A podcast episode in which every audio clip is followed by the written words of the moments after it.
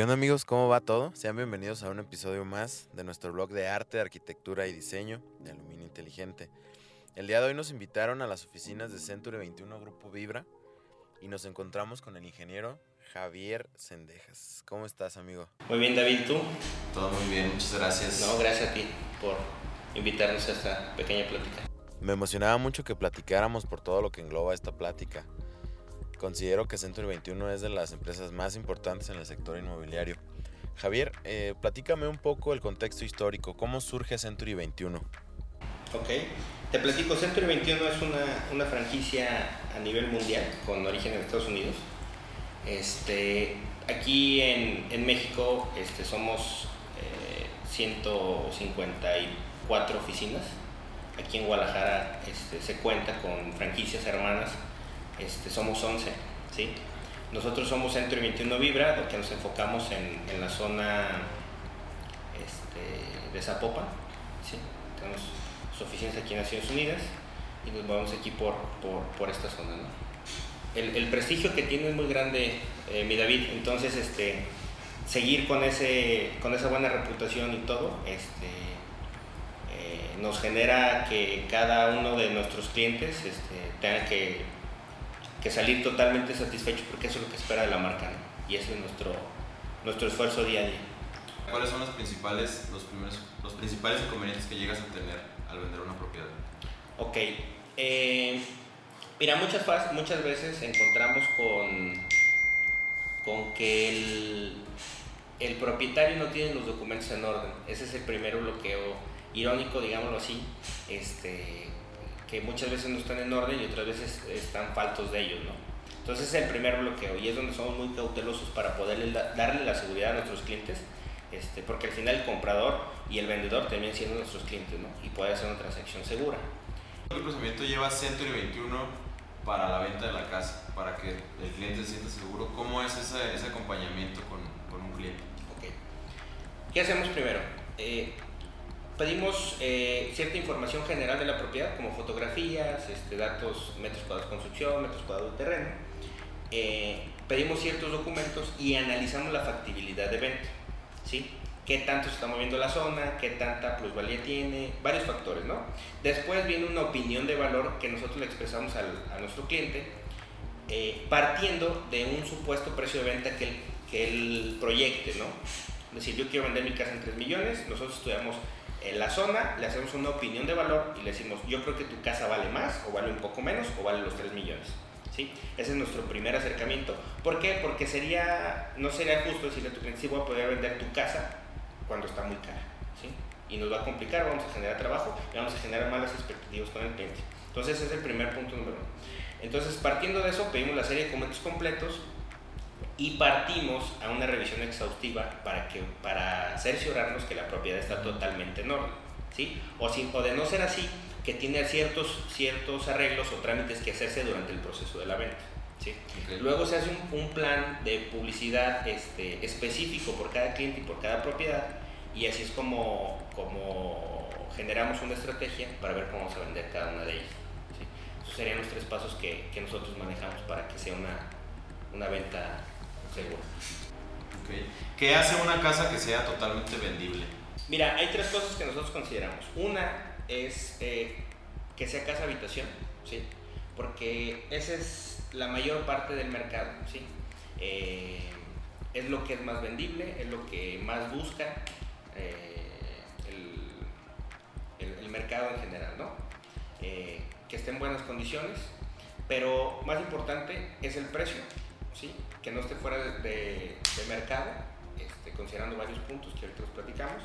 Y otra cosa es la seguridad, ¿no? Seguridad que es muy importante en el tema eh, familiar, seguridad en el tema de la zona, seguridad en el tema de la transacción, jurídica, legal, fiscal, que al final de cuentas ese viene siendo nuestro fuerte como, como empresa porque nuestro negocio nada más es buscar el cliente, promocionarlo, sino llevar esa transacción a un puerto seguro.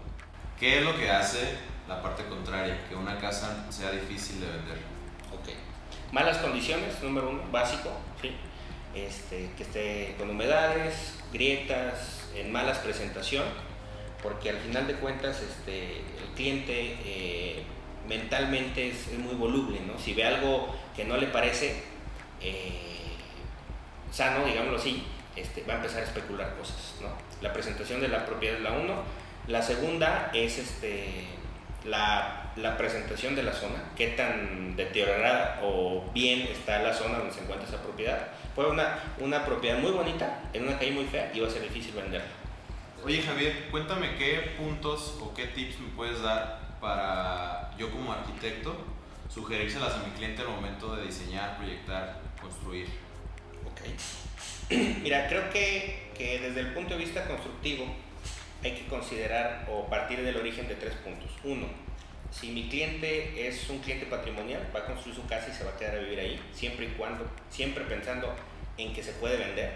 Dos, es un cliente inversionista, compra y revende propiedades. O yo soy un constructor que va a vender la propiedad. ¿sí? Entonces, al final de cuentas, siempre hay que pensar en que hay un negocio a futuro. ¿sí? Entonces, primero, el primer punto es considerar la zona. ¿no? no tener en cuenta la segmentación del mercado que vive ahí, ¿sí?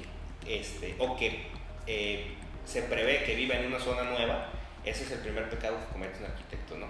este, la arquitectura, salirse de la arquitectura de, de la zona, ¿sí? si la zona es muy colonial, muy residencial, muy eh, moderna, y tú llegas y es una casa diferente, vas a tornar con los paradigmas y, y, y, es muy probable, es muy probable que no la puedas vender, ¿sí? porque te sales del, del gusto de la zona.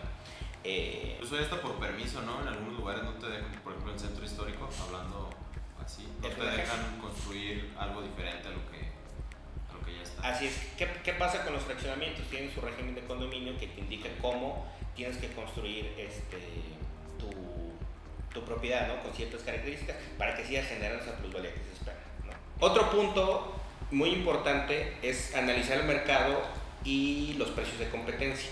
¿Por qué? Tú empiezas con un proyecto arquitectónico que general, generalmente va a proyectar un costo económico y tú dices, bueno, mi proyecto está increíble, al cliente le gusta, pero muy probablemente a la hora de construirlo se va a salir de, de presupuesto de la zona. ¿sí?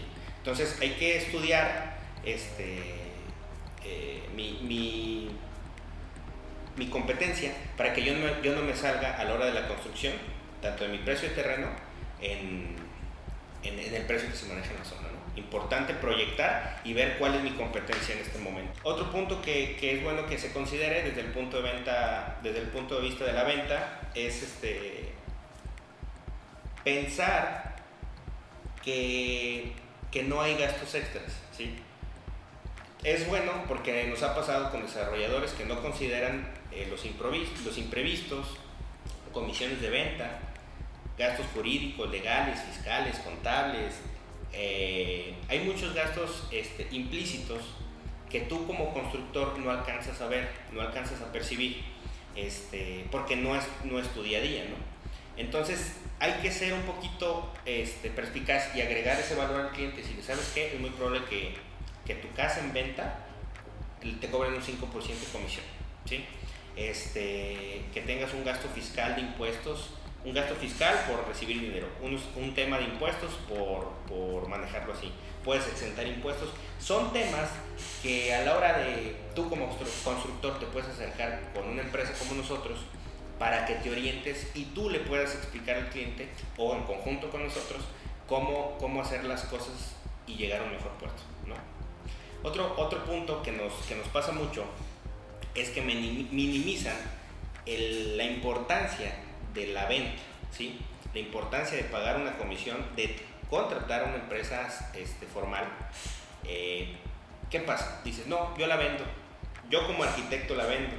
Pero hay muchos factores este, en el proceso de la venta que tú como arquitecto, tú como dueño, desconoces. Entonces, este, es mejor considerar ese gasto de la comisión desde un principio porque este, el conocimiento, la marca, este, las relaciones, Em, una estructura contable, fiscal, jurídica, notarial, mil temas que, ven, que van después este, de ese tema, ¿no? Este, y buscar esa orientación. Como quiera lo vas a gastar porque al final de cuentas tienes que contratar a un tercero para que te ayude con todo lo notarial, con lo jurídico, ¿no? Así es, pero lo vas a empezar a averiguar en el momento, ¿sí? Entonces, eh, haciendo equipo con una empresa como nosotros, ¿qué te encuentras con una estructura y con un plan donde, donde tú puedes orientar a tu cliente? ¿sí? Y decir, oye, hay que considerar estos gastos si lo vamos a vender al final de cuentas. ¿no? Otro punto, David, es eh, los tiempos. ¿sí? Este, muchas veces no nada más vamos a, a trabajar en casa de habitación, lo trabajar en proyectos este, constructivos grandes, pueden ser cinco o seis casas, un coto, un desarrollo completo, y, este, y hay tiempos, hay costos financieros muy importantes que hay que analizar, ¿sí? tú como constructor, que al final de cuentas, este, puede ser que no lo tengas plasmado como constructor, pero nosotros sí, porque sabemos en base a las listas de precios cómo van cambiando por el costo financiero que va pasando de tiempo. Entonces, se manejan descuentos de pronto pago que no vas a tener a los tres meses si, el constructor se atrasa seis, ya empiezan eh, un flujo financiero complicado y eso lo tienen que tener en cuenta. Sin duda son tips de mucho valor, Javier, porque algunos incluso pueden sonar muy obvios. Sin embargo, creo que al momento de, de diseñar, proyectar, construir, no tomamos en cuenta las grandes posibilidades que hay de que en un futuro, en el dado caso, suponiendo que es alguien patrimonial, como tú dijiste, que pueda venderse esa casa y que pueda ser redituable para la persona que hizo esta inversión. Javier, para despedirnos, algo que quieras decir a la gente que nos ve o nos escucha. Ok, eh, yo los invitaría a que piensen que hay mucho negocio en este, en este ramo de los bienes raíces. Eh, como constructores, creo que tienen que tener la mentalidad de que pueden acercarse a una empresa como nosotros y ser parte de la red este, de venta, ¿sí? Y que se quiten de la idea de que se necesita mucho presupuesto para hacer negocio con este tema. Este, hay temas que podemos platicar después, eh, como esa aportación, vender el proyecto junto con un terreno, este, contratos de, modalidad compartida, este, hacer preventas, ¿sí? donde ya puedes incluso estar ganando eh, antes de acabar la construcción, ser parte del equipo de ventas de nosotros, este, eh, con tu producto que estás con tu cliente. ¿no? Entonces, hay, hay, hay, dinero, hay negocio en este, en este ramo, acérquense con los profesionales y, este, y podemos hacer buenas cosas. Bueno, pues una vez más te agradezco que me hayas recibido por acá en las oficinas de Century 21 Vibra. Me queda claro que hay mucho que aprender de este sector y de cómo trabajan. También agradezco tu tiempo. Espero que la gente que nos vio, nos escuchó, les haya parecido interesante y les haya gustado. Recuerden que todos los lunes estaremos subiendo más contenido como este. Síganos en todas nuestras redes sociales de Aluminio Inteligente y por supuesto las redes sociales de Century 21 Vibra. Nos vemos en la próxima.